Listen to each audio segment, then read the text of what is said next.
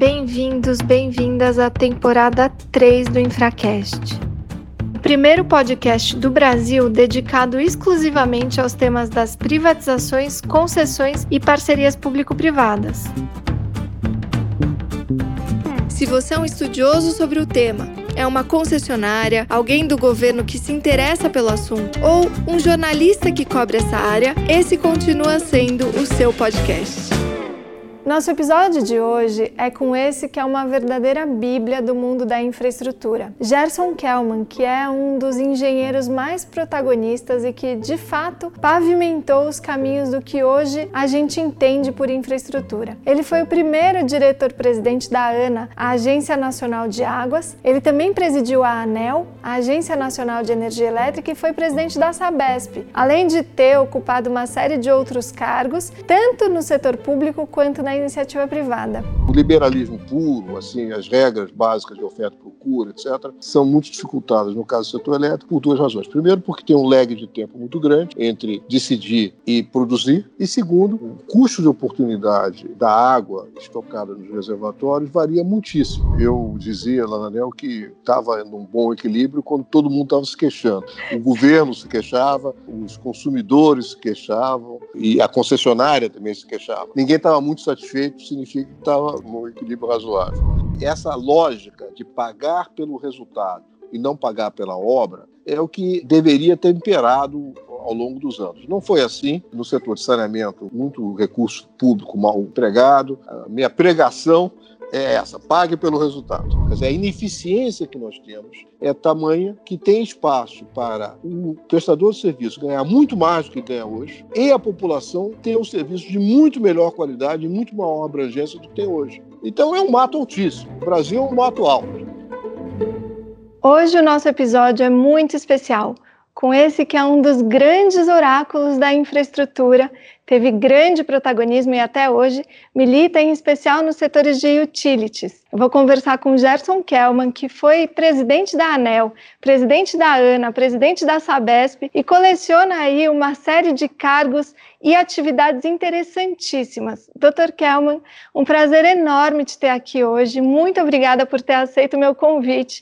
Que bacana tê-lo aqui remotamente, né? Pena que a gente não pode se ver presencialmente. Muito obrigada, viu? Olha, o prazer é meu. Sempre é bom conversar com você. Vamos, vamos em frente. Doutor Kelma, uma coisa que você não sabe, mas eu faço questão de te dizer, antes mesmo da gente ter trabalhado juntos no estado de São Paulo, eu já era sua fã, porque quando eu comecei a trabalhar no setor de infraestrutura foi mesmo com energia elétrica. E na época você era o presidente da ANEL e a gente ficava assistindo pela TV ANEL todas as suas decisões. E até por isso que eu acho que faz sentido a gente começar falando um pouquinho sobre esse setor de energia elétrica. Se você puder comentar aqui para os nossos ouvintes, esse é um episódio super especial porque é um dos primeiros nos quais a gente fala sobre o setor de energia. A gente teve um episódio bacana também com o Diogo Macor, em que ele comenta a Ampassan. Mas eu acho que vale a pena até pelo fato de você ser um engenheiro, né?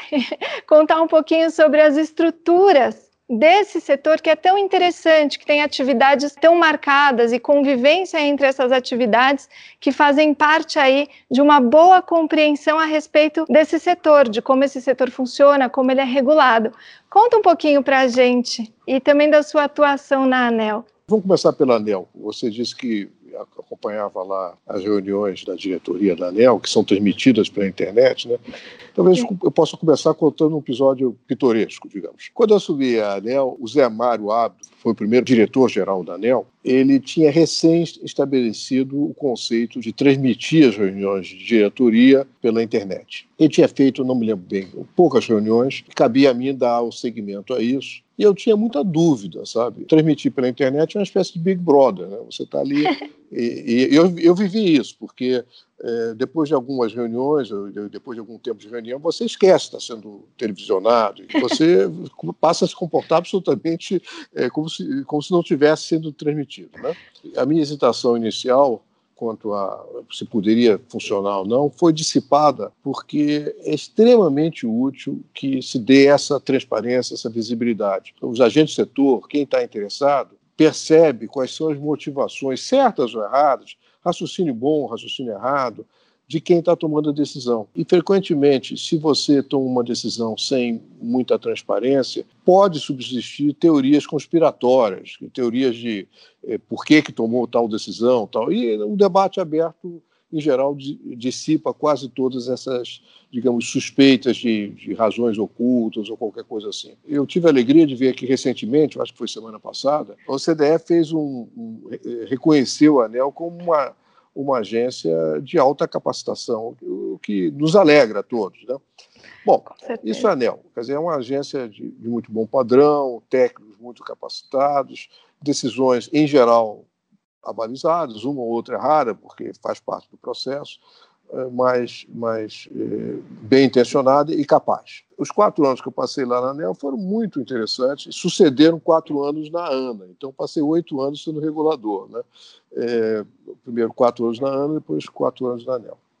Sim. Quando saí, escrevi um livro é, que foi Desafios do Regulador, porque, condensando essa experiência regulatória. Quanto ao setor elétrico, o setor elétrico brasileiro, que é extremamente complexo, muito complexo, mas eh, digamos, o bottom line, o resultado final, é que a energia elétrica chega a praticamente 100% dos lares brasileiros.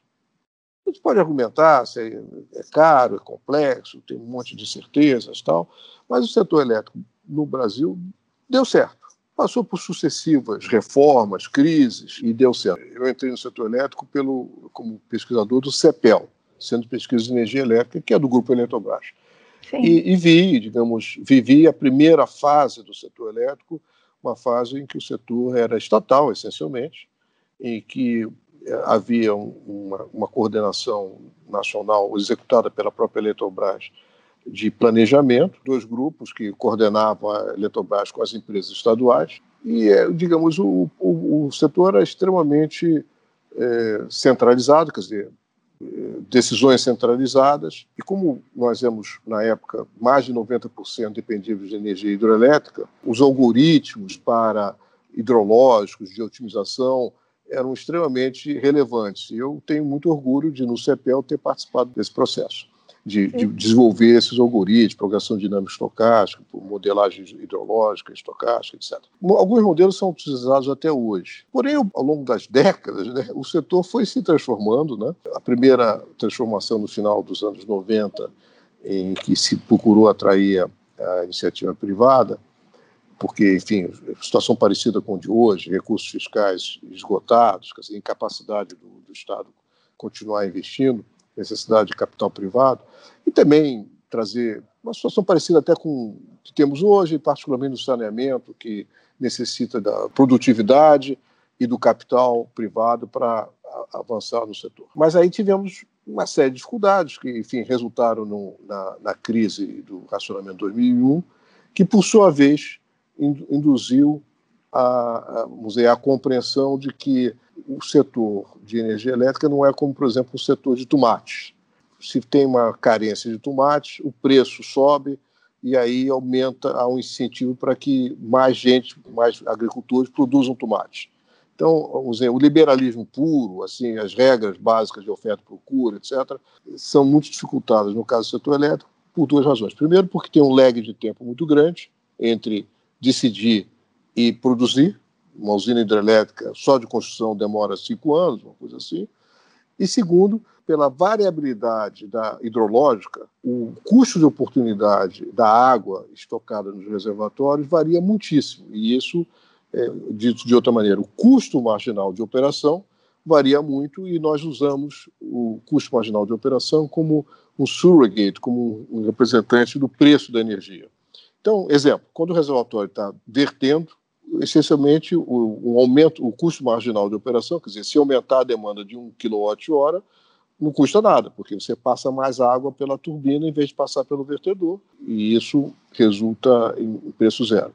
Por outro lado, quando o reservatório está quase vazio ou está vazio, você tem um déficit, aí o preço da energia é o custo do déficit, que é arbitrário. Mas, enfim, estou indo muito detalhado para dizer que tivemos a segunda crise depois do racionamento, o planejamento foi revalorizado.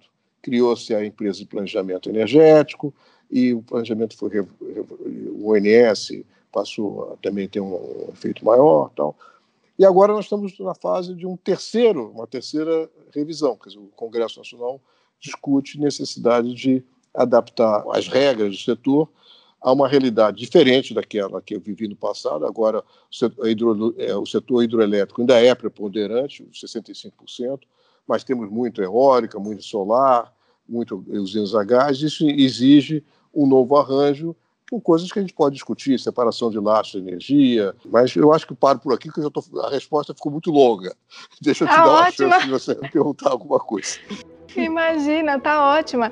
Até porque isso conta um pouquinho, né, de como, enfim, a gente se depara com uma série de dilemas para estruturar esse setor de um jeito como hoje a gente vem percebendo, né? Então, você falou da ANEL, eu acho que tem toda a razão. A ANEL é muito protagonista e consegue fazer um papel de regulador muito estrutural e muito estruturante, né?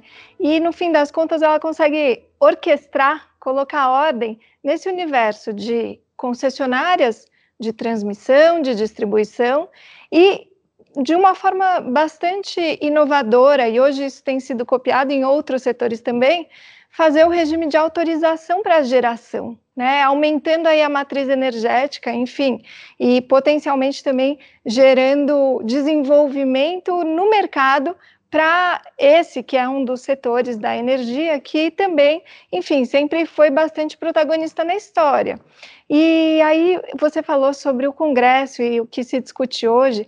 E quando você estava na ANEL, eu me lembro de alguns capítulos, queria conversar um pouquinho sobre eles, até para que a gente chegue nos tempos de hoje e no que se discute no Congresso atualmente. Você participou ativamente de um capítulo, adorei que você contou da TV ANEL, porque a gente consegue se colocar na pele de quem está lá sendo filmado no Big Brother, né? Mas eu queria remeter aqui a um capítulo histórico emblemático no universo das concessões, das PPPs e da infraestrutura, que é o fato de você ter sido nomeado o interventor de uma das empresas em Mato Grosso do Sul do Grupo Rede.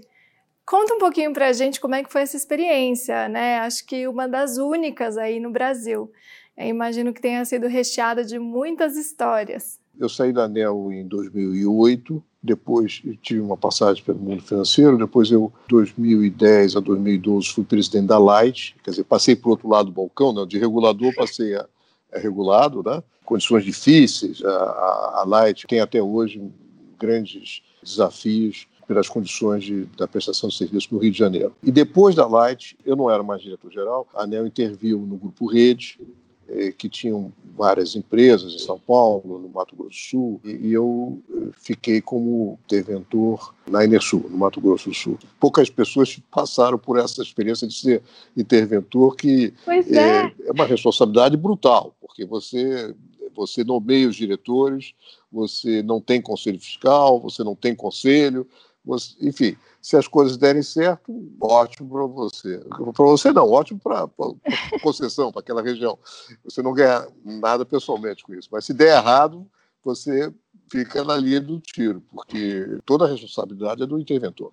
Eu tinha uma, uma diretoria muito boa tal, e deu tudo certo. Foi um capítulo da história muito importante, né? muito relevante. Eu acho que todo mundo que discute concessões e PPPs acaba sempre se deparando com esse momento, fala, poxa, mas aconteceu alguma intervenção no Brasil ou se aconteceu, como ela foi feita? E a gente sempre fala do grupo Rede, né? Sempre foi esse o exemplo. E aí na época, enfim, existia um esforço de de fato recuperar a concessão, né, antes de eventualmente se caminhar para um fim antecipado, para um término antecipado da concessão.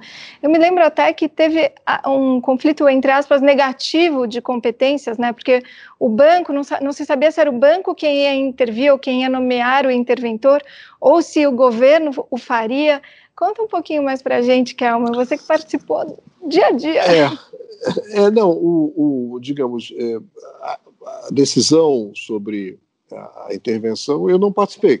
Aliás, eu recebi uma, uma ligação do Romeu, que era o diretor-geral da ANEL na época, e ele me falou que a ANEL precisava da minha colaboração, assim como outros, não fui o único interventor, cada empresa teve o seu, o seu interventor. Eu, assim, meio impulsivamente, disse que sim, que aceitava ser interventor, e, e quando bom. cheguei em casa, tal, levei uma bronca, tal, e tentei tentei voltar atrás. Aí ele, o Romeu disse: Olha, Uma vez tá, aceito. Já, já tá, não tem, não tem volta. Mas é, lá na Emersul é, foi, é, o time era muito bom, quer dizer, a empresa estava em dificuldade, não por, pelo, não por, por, razões do time local. Era uma empresa familiar com, digamos, é, quando eu passei por empresas mais, digamos, da, da B3, no novo, novo mercado, então eu percebi melhor a diferença no ambiente de governança em que é, o, tem um sócio muito importante e, a, a, governança é muito mais influenciada pelo dono e em outras circunstâncias e que não. Mas é, entre as experiências na Enersul, é, eu vou contar duas experiências. Uma, uma assim, só uma curiosidade. É, eu visitei uma fazenda e lá tinha uma escola. Era um colégio interno, porque não tinha outra alternativa. As distâncias são enormes e, e, e, não tem estrada, quer dizer, é navegação tal. Então as crianças ficavam residentes lá, é, não tinham energia elétrica. Tal. Eu cheguei até a escrever um artigo no Brasil Energia, cujo título é Os Olhos de Inês. Inês era professora do local. Quando nós, aí, quando nós prometemos que ia ter energia elétrica de alguma maneira, na realidade fotovoltaica, tal, os olhos dela brilharam. Então eu, ah. eu escrevi, escrevi essa, essa coisa. Isso é uma curiosidade. Adorei. Quando nós fomos de, dentro da fazenda, de um local para outro, quem, quem nos conduziu, piloto, eram dois aviãozinhos, um piloto do, do avião que eu fui, era um rapaz lá que estava servindo café, né? era um garçom ali, servindo garçom, café. E eu perguntei onde é que ele tinha tirado o brevet de piloto tal, ele não sabia nem o que era brevet, ele, ele pilotava na prática. Bom, isso. isso é só uma curiosidade.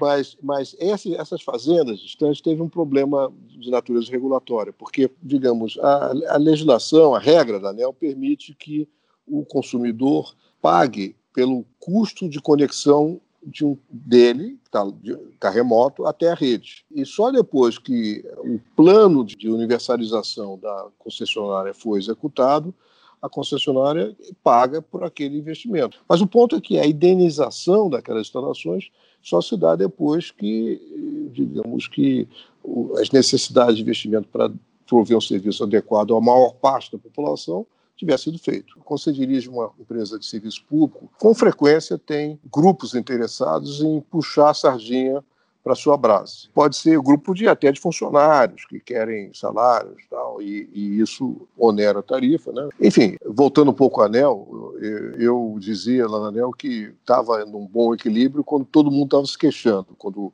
uh, os vértices do triângulo, né, os, o governo se queixava, os consumidores se queixavam e a concessionária também se queixava. Dizer, então, o regulador equilibrava os três versos do triângulo, quando todo mundo estava. ninguém estava muito satisfeito, significa que estava num equilíbrio razoável.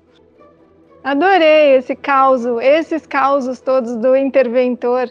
Deve ter sido uma experiência, enfim, muito enriquecedora além de extraordinária, né? Porque de fato a gente conhece pouquíssimos casos no Brasil em que isso tenha acontecido. E que privilégio poder falar com você sobre esse momento. Deixa eu até te dizer uma coisa. Eu contava na ANEL, eu cheguei à conclusão que a CEA, que é a concessionária do, do Amapá, não tinha nenhuma condição de, de continuar. Tinha que ser declarada a caducidade. Sim. E fiz de tudo, tudo para que saísse a caducidade. Impossível. Não saiu. Não saiu, não saiu. É, Lembra e... quando a gente estava no governo que a gente também discutia a linha 6 do metrô e a caducidade? É. Também foi revertida, foi decretada, mas foi revertida. É quase que uma missão impossível. Um banho de realidade, né? E a gente tem que mesmo prestar atenção nisso, porque muito se discute, né, sobre os términos dos contratos e um ponto que você até é, falou aqui sobre as indenizações, né? Porque imagino que tanto nesse caso da intervenção e depois eu sei que você é, enfim, se deparou com esse tema ao longo da sua jornada. E esse é um dos pontos até que eu queria te, te perguntar. Você já não estava mais na ANEL, mas é, imagino que ainda estava muito ativo no mundo da energia, que foi quando teve a, então, medida provisória 579. E um dos aspectos que eram muito discutidos eram justamente quais seriam as indenizações pagas para os ativos que não seriam renovados. E aí, se você puder contar um pouquinho sobre essa medida provisória e também um pouco em retrospectiva, mas também para a gente poder construir para frente, me conta um pouquinho desse capítulo. Preciso lembrar que hidrelétricas têm concessão do uso de um bem público. O bem Perfeito. público é o potencial hidráulico. Conceitualmente, o concessionário recebe uma concessão de tanto, trinta e tantos anos, e ele, ao longo desse período, ele eh, tem uma remuneração suficiente para pagar o investimento que fez e mais uma remuneração do capital dele, etc. Enfim, e ao final, o, os consumidores já pagaram eh, o ativo, né? já foi totalmente amortizado e, e reverte para a União. Então, do ponto de vista puramente formal, jurídico, de fato, aquilo que já foi pago pelos consumidores pode ser visto como algo que leve a modicidade tarifária, como foi a inspiração original do 579. Estou falando isso porque uma, uma, coisa é raciocinar com a cabeça da época e depois ver as claro. consequências. Né? Perfeito, perfeito. Né? Então, a, a ideia de que revertendo para a União isso possa resultar em benefícios para os consumidores, me parecia uma ideia correta. Hoje em dia, as pessoas costumam achar que aquilo foi tudo, vamos dizer, fruto de uma alucinação. Não é assim que eu penso. Mas reconheço que os resultados foram, não foram tão bons assim. E agora que se fala da privatização da Eletrobras, deixa eu aproveitar e, e tratar de um, de um tema que me preocupa no momento. Privatização da Petrobras pode ter dois modelos, quer dizer, o modelo que foi proposto pelo governo é um modelo de capitalização, né? quer dizer, ou seja, aumenta o capital e a, a União não, não investe, não, não traz capital, portanto ela é diluída e fica com menos de 50% e a empresa deixa de ser estatal, fica, vira uma corporation. Esse é o modelo da proposta do governo. O relator, em algum momento, pensou numa alternativa que seria também defensável, que é, é você vender fatiado, quer dizer, vender uh, shares, vender Furnas, etc. O que me preocupa é o seguinte: essas usinas todas têm, elas foram, elas têm uma, uma placa, né, que é garantia física. A garantia física, Perfeito. você sabe, é a contribuição que a usina dá para a segurança energética. Perfeito. Né? É, é, garantia física é, é um tema tecnicamente complexo e o erro no cálculo da garantia física, lá no passado, no final da década de 90, foi uma das principais razões que nos levaram ao racionamento de 2001. Eu me preocupo que possa acontecer alguma coisa parecida eh, no futuro, por, eh, se não for é, corrigida, se não forem corrigidas algumas garantias físicas que estão superdimensionadas. A ANEL já fez, e o governo já fizeram uma primeira arrumação, mas estavam, é, digamos, limitados por um decreto que é bem conhecido, que diz que ah, a cada ciclo só pode se diminuir a garantia física em 5% e acumuladamente 10% só. E o que, que faria, digamos, o que, que poderia fazer com que a garantia física fosse diferente? Pode ser a mudança climática, ou pode ser a mudança do uso da água montante da, sobradinho. Quer dizer, hoje tem uma disputa pela água entre o setor de irrigação e o setor de energia elétrica. Perfeito. Como o setor de energia elétrica ele tem o chamado MRE, dizer, ou seja, todas as usinas hidrelétricas pertencem a um pool de produtores que junta toda a produção, todos os megawatt-hora produzidos são colocados numa caixa e depois saem da caixa para cada um dos participantes nesse pool, compulsória, né, participação compulsória, Sim. proporcional à garantia física de cada um, Nenhum gerador hidrelétrico quer, o terror de um gerador hidrelétrico é ter a sua garantia física diminuída, porque aí ele passa a ter um percentual menor da produção coletiva.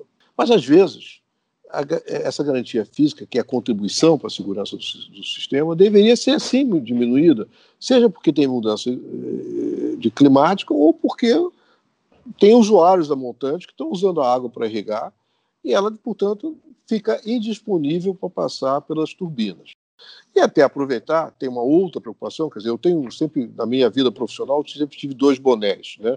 setor elétrico e setor de águas. O projeto de transposição do Rio São Francisco para o Nordeste Setentrional, quer dizer, para Ceará, Rio Grande do Norte, é, Paraíba e, e, e, Pernambuco, esse projeto custou 11 ou 12 bilhões de reais. Foi feita a obra. Isso é mais fácil, fazer a obra é mais fácil. O difícil é ter um arranjo institucional e comercial que garanta a sustentabilidade desse, desse investimento. Porque se não tivesse arranjo institucional e comercial, esses 11, digamos, 11 bilhões de reais vão virar ferro velho. Desde que eu estava na ANA, antes mesmo da ANEL, eu já dizia que a primeira coisa era o arranjo de sustentabilidade. Tem muito lobby para construção e lobby nenhum para operação e manutenção. Foi por isso até eu vou emendar outra coisa e aí eu paro. Pode deixar Imagina, tá uma foi delícia. Foi por isso, quando eu estava na ANA, eu fiz um programa lá, enfim, fiz junto com a Dilma Pena e outros, um programa. Se eu tiver que contar para os meus netos uma, uma única coisa que fiz na vida, eu falo disso, que é um, é um programa que quase ninguém conhece, chamado PRODES, que é um Programa de Despoluição. O que, que era isso? Algum tipo de infraestrutura que necessita, sim, de capital público, do governo. Mas, em geral, o, o, o governo dá dinheiro para a construção de alguma coisa. E essa alguma coisa, muito frequentemente, funciona.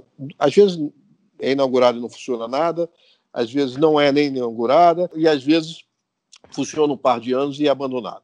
Então, é, é, nós temos um, assim, um cemitério de infraestrutura subutilizado. E o que, que eu acho que escassíssimos recursos fiscais deveriam ser utilizados?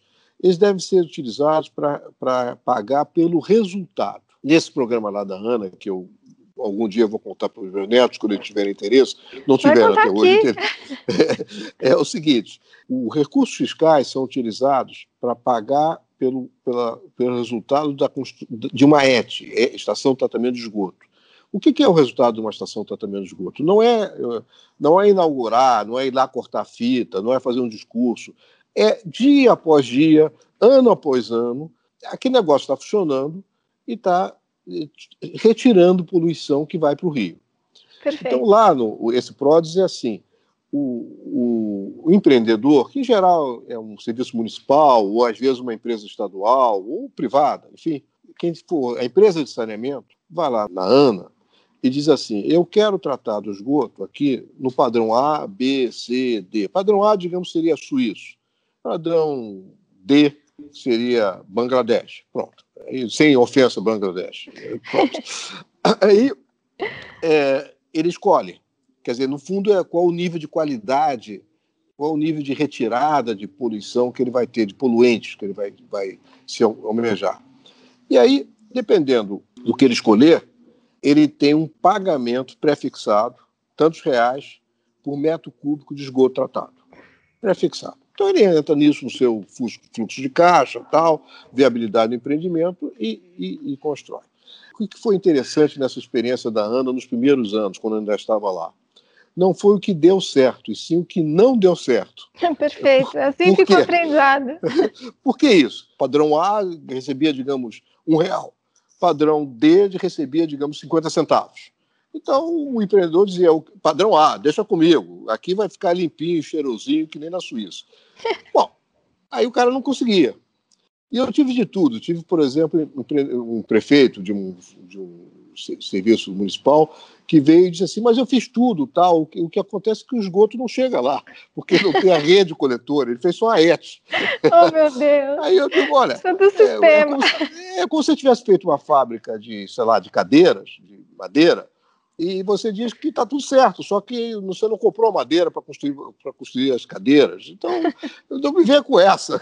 essa lógica de pagar pelo resultado e não pagar pela obra é o que deveria ter imperado ao longo dos anos. Não foi assim. É, no setor de saneamento, muito, muito recurso público mal, mal empregado, e em todos os setores de infraestrutura, muito recurso público mal empregado. Mas é essa a minha minha receita, meu, meu, como é que chama? O meu, minha pregação é essa: pague pelo resultado. Excelente. E é nessa toada que as concessões vêm, né?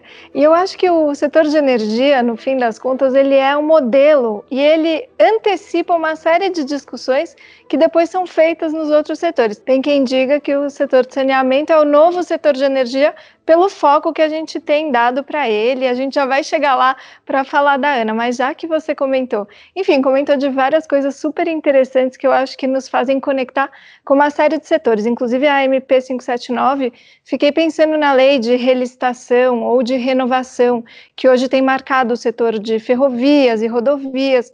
Enfim, são várias discussões que nos trazem para os tempos contemporâneos e que foram já vividos no, no setor de energia. Ou mesmo até uma discussão interessante, pegando lá aquilo que a gente estava falando sobre a intervenção, de que as empresas concessionárias de energia elétrica não são alcançadas, por exemplo, nas recuperações judiciais. Isso é um tema super contemporâneo.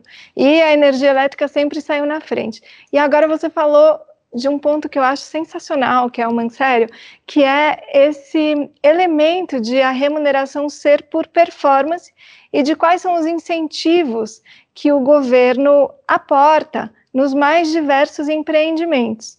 E aí eu queria aproveitar para te perguntar, fazer a última pergunta aqui do nosso setor de energia para a gente pular de cabeça no setor de saneamento, que é justamente sobre isso, né, que vem sendo discutido tanto no Poder Executivo, em âmbito federal, quanto no Legislativo a respeito dos subsídios, em especial para geração distribuída, né, e uma discussão relacionada também à energia solar, ao aumento da matriz.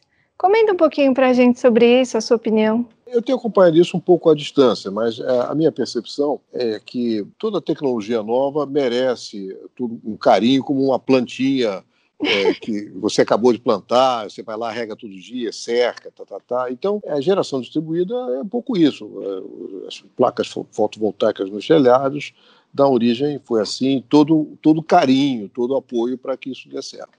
Sim. É, passada a fase inicial, virando uma pujante árvore, toda frondosa, forte, é, não precisa mais desses cuidados. E hoje, os incentivos dados à geração distribuída retiram de quem recebe esses incentivos o, o custo da segurança de suprimento, que é dado pela rede. É, se o cidadão tem um telhado de células fotovoltaicas no seu telhado, tem um telhado disso, e não está ligado à distribuidora, bom, tá bem, ele vive daquilo, ele, ele constrói as suas células, ele, ele instala uma bateria e ele está isolado do sistema, ele é autossuficiente, não deve favor a ninguém, não tem que pagar a ninguém, não tem que pagar coisa nenhuma.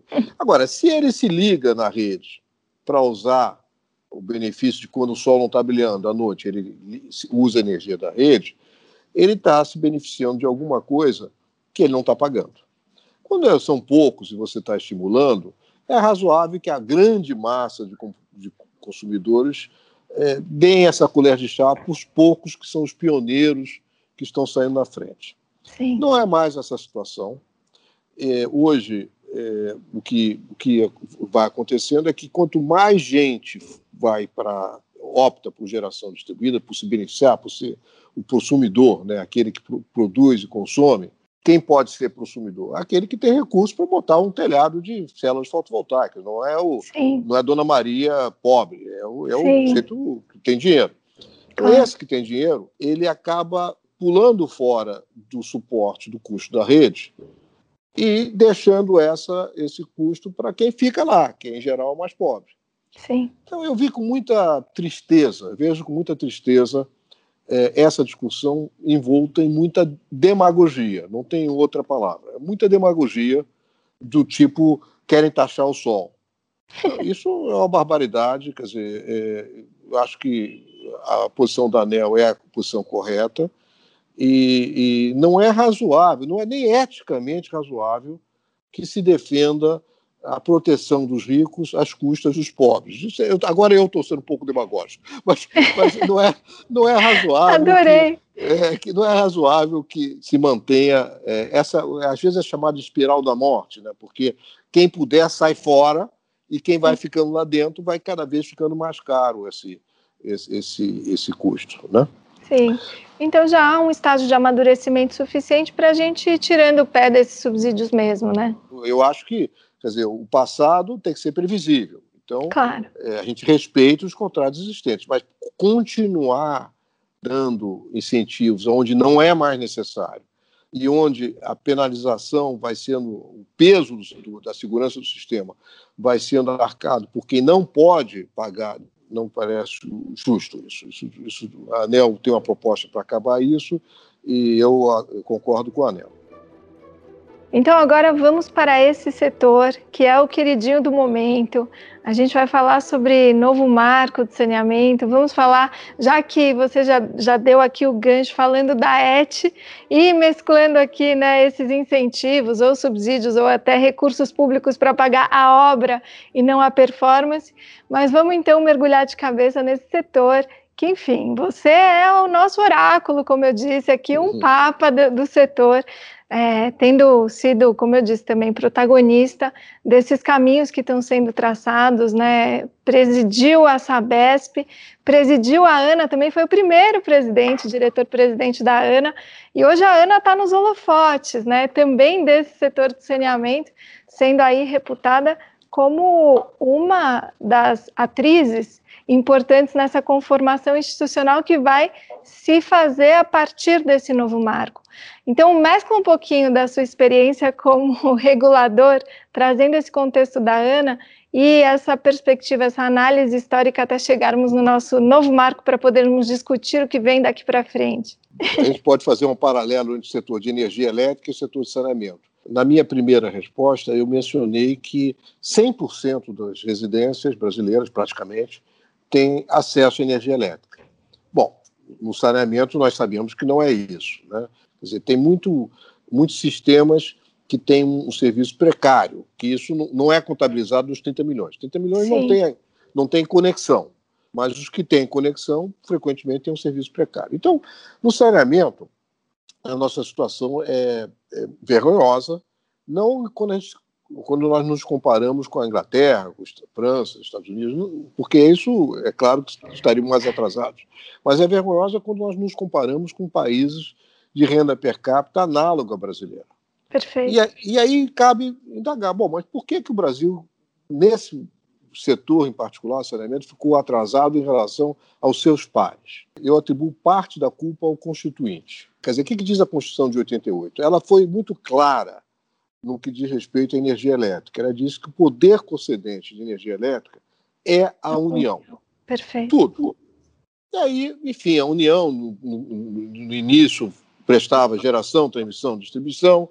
Depois, enfim, na, na, nos anos 90, como já falei, teve a primeira reforma que trouxe competição onde é possível ter competição, que é na geração e na comercialização, e deixou como, é, digamos, altamente regulado, que são monopólios naturais, que, são a, que é a transmissão e a distribuição. Tudo coube à União, e a União se organizou pelo menos a parte regulatória, numa única agência reguladora, que nós já elogiamos várias vezes aqui, que é a ANEL.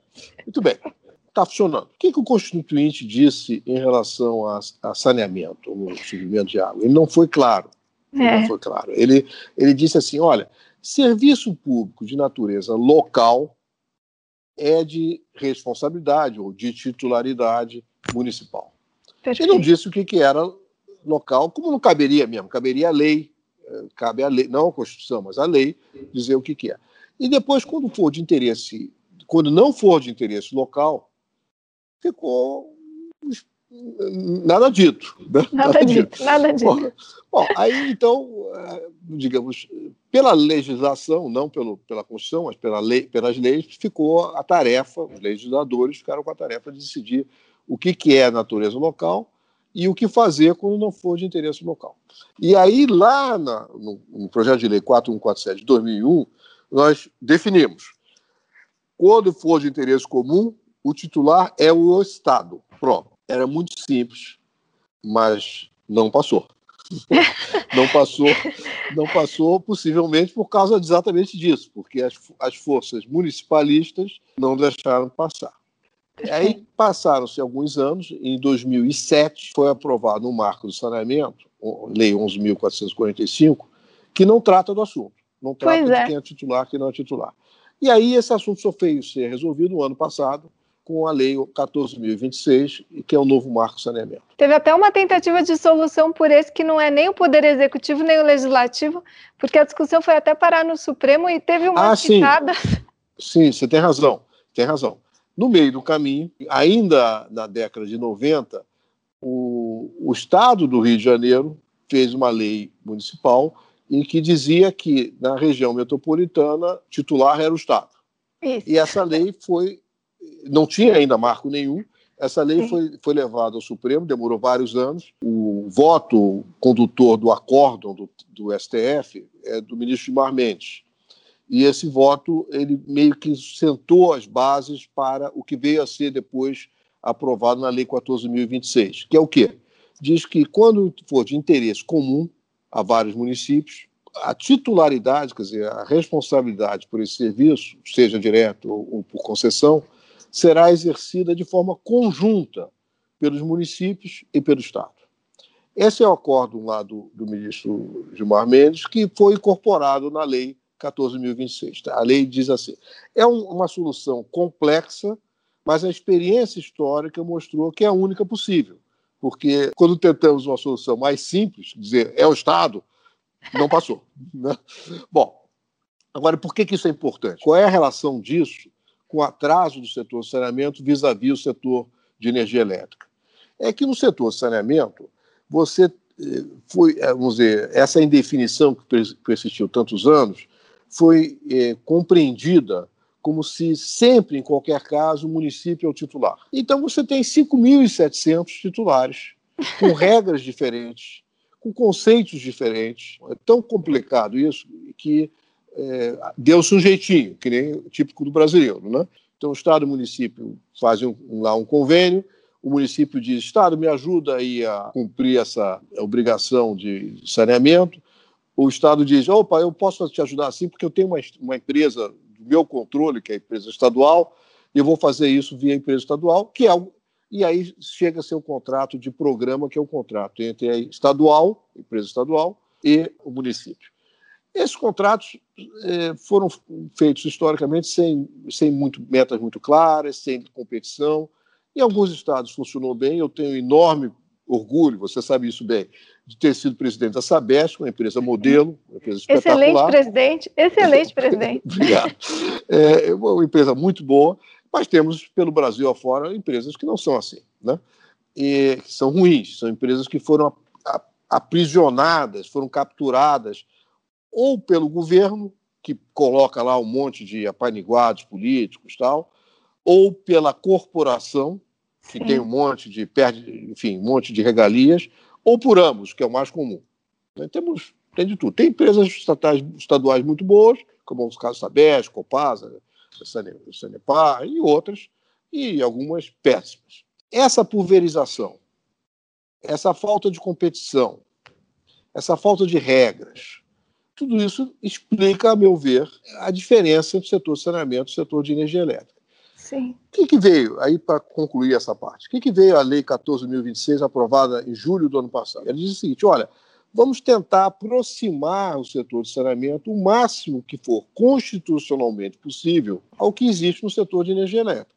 Sim. Então, há uma pulverização, tem, você tem 5.800 reguladores, o regulador é o primo do prefeito, né, que, que, que, decide qual é a tarifa, perguntando ao prefeito quanto ele quer que seja a tarifa, tal, não tem nenhuma base de coisa nenhuma. É isso? Bom, isso ninguém vai investir num ambiente desse. Né? Claro. O ideal seria que nós tivéssemos uma agência reguladora do setor saneamento igual que temos no setor elétrico, uma anel da água. Não é possível porque a Constituição muito claramente diz que, em alguns casos, quando for de natureza local, o poder otorgante é do município. E atribui à ANA não a responsabilidade de ser a agência reguladora propriamente dito, como é a ANEL, e sim de ser uma espécie de agência que vai dar as regras gerais sobre o que é uma boa regulação, como é que se faz o cálculo tarifário, como é que se faz a indenização dos ativos quando a concessionária sai precocemente da concessão, enfim, uma série de temas, como é que é a estrutura tarifária, uma, uma série de temas é, que são extremamente relevantes, que ela dará orientação geral. Um município que não quiser seguir nada disso e o, o serviço lá, as instalações todas estão são locais, não, ele não compartilha nenhuma infraestrutura com, com o município vizinho. Ele pode é, não aderir a nada disso, dar uma banana para a Ana, nem dar bola para Ana, etc., e, e, e, continuar lá com o primo do prefeito dizendo que, que, como é, qual, qual, é a, qual é a tarifa? Pode. Só que, nesse caso, ele fica deserdado. Ele deixa de receber repasses voluntários da União. Se eu chegasse assim, não, não conhecesse o Brasil, ou lesse a Lei 14.026, que é um marco do saneamento, eu diria, puxa, muito complicado esse negócio. E é muito complicado, mas é o possível. Calman, dois desafios aqui para você responder diante disso que você acabou de me falar em relação ao saneamento, ao novo marco e toda essa retrospectiva super importante. O primeiro, então, é relacionado justamente a isso que você acabou de comentar. Qual que é o poder de enforcement? Lógico, a gente tem um incentivo importantíssimo que é você deixar de receber repasses da União. E isso para vários municípios, eu diria para a grande maioria dos 5.700, é um grande aperto de fato. É, mas quem tem o poder de fiscalizar, né? Porque no caso da ANEL, existe uma competência regulatória, uma competência fiscalizatória e um sistema que concentra na União uma série de competências, o que é contrastante, como você bem mesmo disse, aqui no caso do saneamento. E um outro desafio para você reagir é uma provocação mesmo para a gente pensar juntos, porque você tem uma experiência sensacional, não poderia perder a oportunidade aqui. Estando na Sabesp, você percebeu o quanto uma boa empresa né, estatal, que inclusive tem ações em bolsa, tanto aqui quanto nos Estados Unidos, é, pode figurar como um centralizador dessa regionalização. Porque sem licitação e sem concorrência, essa empresa vai aos poucos aglutinando municípios para que eles participem de um mesmo sistema e fazendo subsídios cruzados nessa lógica econômica totalmente sui generis, né?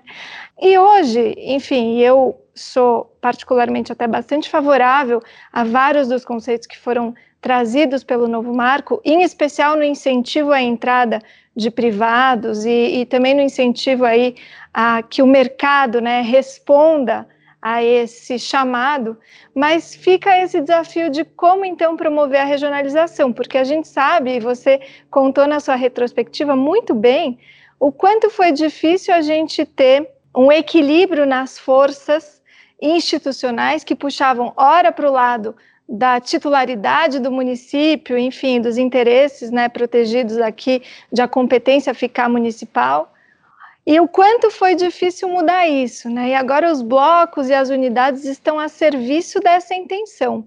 Mas na prática, como é que a gente vai fazer com que municípios e estados sentem, sem a empresa estatal, para decidir sobre competências comuns e para decidir sobre o Estado representar o universo de municípios que fica sujeito a esse, entre aspas, né, controle para fazer com que os seus serviços funcionem de saneamento. Estamos entrando aqui num território desconhecido, temos que fazer o máximo possível para acertar, mas não tem assim um caminho pré-definido, claro, de como é, como é que se trilha isso. Respondendo ao início da sua pergunta, a regulação, sob o ponto de vista de cálculo tarifário, e não só o cálculo da, da, da tarifa média, mas também da estrutura tarifária, Perfeito. e da receita requerida, né? Não são atribuições da ANA, são de natureza local. A ANA pode ser vista como uma espécie de agência reguladora das agências reguladoras. Sim. Eu até sugeri à, à presidente da ANA, Cristiane, que a ANA, não, não de imediato, mas no futuro, ela poderia estabelecer uma espécie de rating das agências locais. São as agências locais que, que farão isso, que farão a fiscalização e farão um cálculo tarifário. E as agências locais, que podem ser vamos dizer, na escala municipal, um, um município, ou um conjunto de municípios, uma região, pode escolher a agência reguladora que bem entender. Ele pode escolher, por exemplo, se for em São Paulo, pode escolher a CESP, ou ele pode escolher uma agência regional ou municipal. Quer dizer, a agência é de livre escolha do poder concedente. Né? Eu até acho, eh, duas ideias eu dei. Uma é que, é, essa que eu estava falando, que a ANA poderia desenvolver, como ela ela dá as regras gerais, é natural que ela avalie se as regras gerais que ela deu estão sendo cumpridas ou não.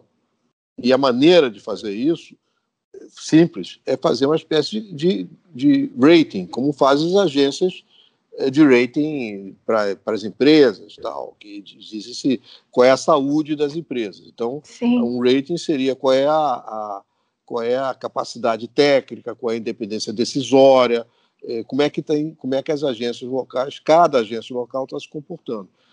E isso por si só um, um rating já serviria para orientar a atratividade de inclusão de capital privado. Se tiver algum prefeito que não queira capital privado lá, e ele quer continuar dizendo qual é a tarifa, ele que diz qual é a tarifa, e ele que diz que vai ser feito, não vai ser feito, provavelmente esse município vai ficar atrasado em relação aos demais, porque os demais vão ter o aporte de capital e de eficiência de empresas que estão prestando serviço em, em vários locais e que têm metas muito claras colocadas no contrato de concessão. Quer dizer, elas têm que atingir, elas têm que servir a população de acordo com aquelas metas. Sim. Né? Então, o, o, provável é que aqueles que não queiram ter uma. Isso com o tempo, não é imediato, mas aqueles que, têm, que optem por não ter um serviço de a regulação de má qualidade, que tira a nota C dada pela ANA, não vão atrair capital privado. As que tiverem nota A vão atrair capital privado. Sim. E aí isso, as coisas vão meio que se acertando. Outra coisa também que não está na lei de jeito nenhum, mas eu acho que não de imediato, mas com o passar do tempo poderia ser interessante, é a ANA abrir um, uma espécie de possibilidade de ela ser uma também uma agência reguladora, se for do interesse. Para dizer como se faz, você tem que saber fazer. Né? E isso não seria ruim que a ANA tivesse essa passasse pela experiência.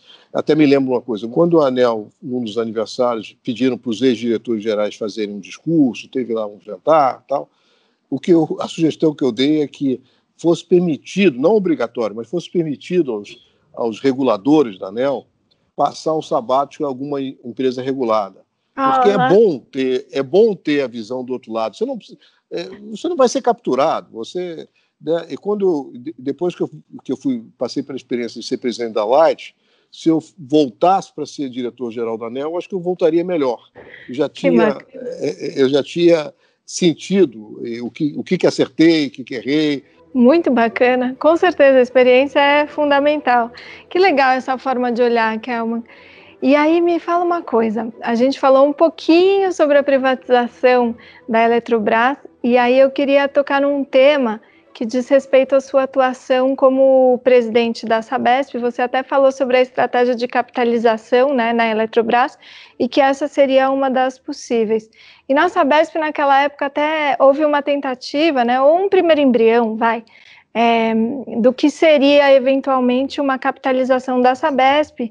E se você puder falar um pouquinho sobre isso e também falar dos desafios, porque muita gente confunde né, as intenções do novo marco com uma privatização de todas as empresas estatais. Eu acho que você falou muito bem. Aquilo que tiver valor de mercado, aquilo que tiver institucionalmente sólido e que tiver negócios, enfim, possivelmente vai dar para fazer algum processo de privatização, de IPO ou de qualquer que seja aí a entrada de capital privado mas outras possivelmente vão passar por um processo de liquidação ou, eventualmente, de venda dos ativos por meio de concessões, enfim. É, conta um pouquinho para a gente dessa experiência e dos desafios. A intenção foi de que a União deixe de ter controle. A União perde o controle e vira uma corporation, no sentido que não tem nenhum, nenhum sócio controlador. Né? E até se, se coloca limite de participação dos sócios minoritários. Tal. É, aliás, são todos os sócios, não tem, não tem controlador. Isso significa que a empresa deixa de ser estatal, porque deixa de ser controlada pela União. Essa é uma decisão de natureza política e é viável. Até porque os, os contratos de geração da, da Eletrobras, que são baseados em cotas, né? quer dizer, a Eletrobras, no fundo, é uma espécie de zeladora das suas usinas, que, já, que, que recebe, recebe um pagamento pelo serviço de, de operação.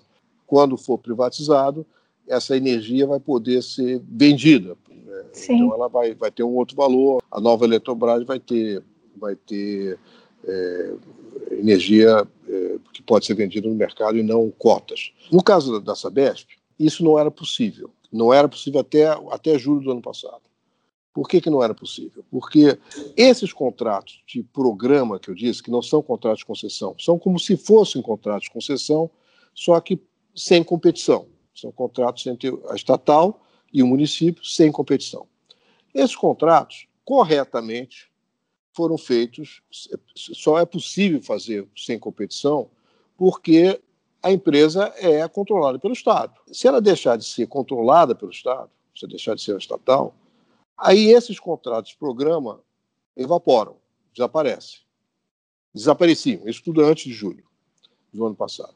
Então, a, a hipótese de privatização de uma empresa estatal era de saneamento era impossível, não tinha essa possibilidade. Então, no caso da Sabesp, como o governo do estado tem 50,3% das ações da Sabesp, não tinha margem de manobra nenhuma. Se ele vendesse um punhados de ações, já ficava abaixo de 50%, deixava de ser estatal. Então, não tinha. E aí lá nós eh, eh, concebemos uma, um, uma, um arranjo eh, com dois objetivos. O governo do Estado continuava eh, controlando a Sabesp, via uma, via uma holding, e, em que ele tinha 51% das ações da holding. Sim. Né? E, e, os outros 49% ele vendia. Então, no fundo, ele vendia, ele tem metade das ações da Sabesp, ele vendia um quarto e continuava controlador. Era uma espécie de mágica, uma espécie de. Né? Que tinha um certo custo, tinha um certo, eh, tinha um certo, uma certa complicação.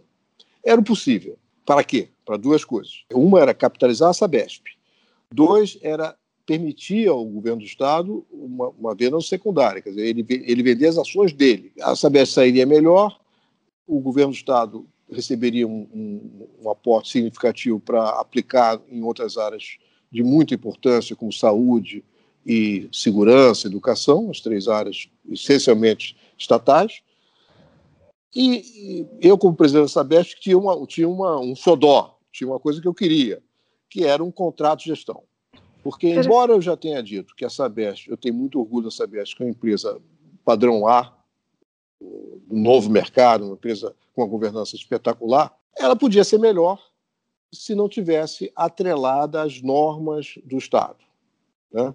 Eu não digo do Estado de São Paulo em particular. O que, o que existe hoje na administração pública brasileira é uma situação de. se chama apagão das canetas, né? É uma situação de excesso de controle. Né? Excesso de controle. Quer dizer, essa experiência toda que nós tivemos com corrupção, o caso da Petrobras, tudo que a Lava Jato desvendou, etc., levou a muita coisa positiva, no sentido de que se limpou muitas coisas feitas erradas, mas, por outro lado, levou a uma profunda desconfiança do administrador público. No fundo, o administrador público tem que provar a inocência. Ele, é. ele, é, ele é, presume-se a culpa do administrador público. Ele pois tem é. que provar que não, ele não é culpado, ele é inocente. É o contrário do que a presunção em geral de inocência. Mas aqui Sim. é o contrário. A presunção é rir para não chorar, né, Kelmo? É, é, e aí isso leva a muitas dificuldades. Sim. Então, é, o meu sonho, particular, era ter um contrato de gestão que permitisse a Sabesp é, ficar, do ponto de vista administrativo, mais próxima do que seria uma empresa privada. Eu acho que qualquer. Não, a mesma equipe de direção, os mesmos diretores, os mesmos funcionários, num ambiente privado, tem uma produtividade maior do que no ambiente público. Por essa razão, porque no ambiente público tudo é, você vai fazer uma contratação, ela sai mais cara do que se for no ambiente privado, porque você não, não basta você tomar a decisão que é obviamente melhor, ela tem que ser provada que é melhor. E, e eu até te confesso uma coisa que eu, às vezes, eh, lá na Sabesp, eu dizia, olha, se nós estivéssemos numa empresa pública, eh, privada, provavelmente entre a decisão A e B, provavelmente nós escolheríamos a decisão A.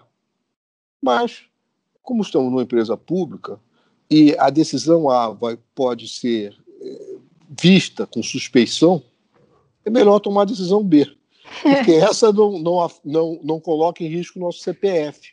Não tem sentido exigir do administrador público que coloque em risco o seu CPF. Não é razoável. Entende? Então, às vezes eu tomava decisões que digo, poxa, eu gostaria de escolher A, porque eu percebo que é melhor para a empresa mas vou escolher B porque alguém vai poder dizer, vai poder imaginar que eu escolhi A por qualquer razão obscura que não. Bom, disso isso tudo para dizer o seguinte: bom, o que aconteceu com a Lei 14.026? Ela agora permite que a empresa estatal seja vendida, não obriga, nem de longe. E cada caso vai ser um caso. Os contratos de concessão existentes estão valendo, Mas esses contratos, se não tiverem metas pré-fixadas, terão que ser aditivados. Vai ter que ter, vai ter que dizer, afinal, qual, qual é o compromisso do, do, prestador de serviço. Tem que ter metas, né?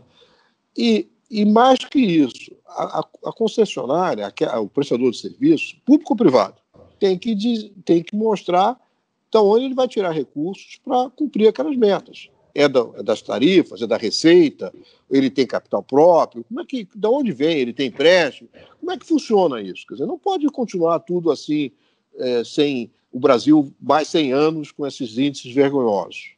Claro. Eu até discordo da lei, achei que foi um erro da lei estabelecer a data em que o Brasil, que 99% dos brasileiros vão ter água potável em casa e 90% vão ter coleta e tratamento de esgoto. É, o, a lei fixou em 2033. É, essa, isso, para mim, não é realista, mas é, não importa isso muito. Importa que, que a gente tem que avançar, não pode continuar igual sempre. Então, os governadores, que são donos das empresas estaduais, te, terão um, um, um tema para discutir.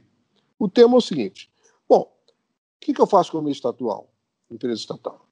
Eu vendo ela e recebo recursos para investir em saneamento, em, perdão, em, em educação, segurança e, e saúde, ou, ou seja lá o que for que o governo acha que tem que investir, ou eh, continuam com essa empresa estadual colocando, colocando o quê? Colocando recursos fiscais lá, ou exigindo melhor governança, ou eu faço PPPs. Quer dizer, de certa maneira, isso, isso vai chacoalhar um pouco os governadores.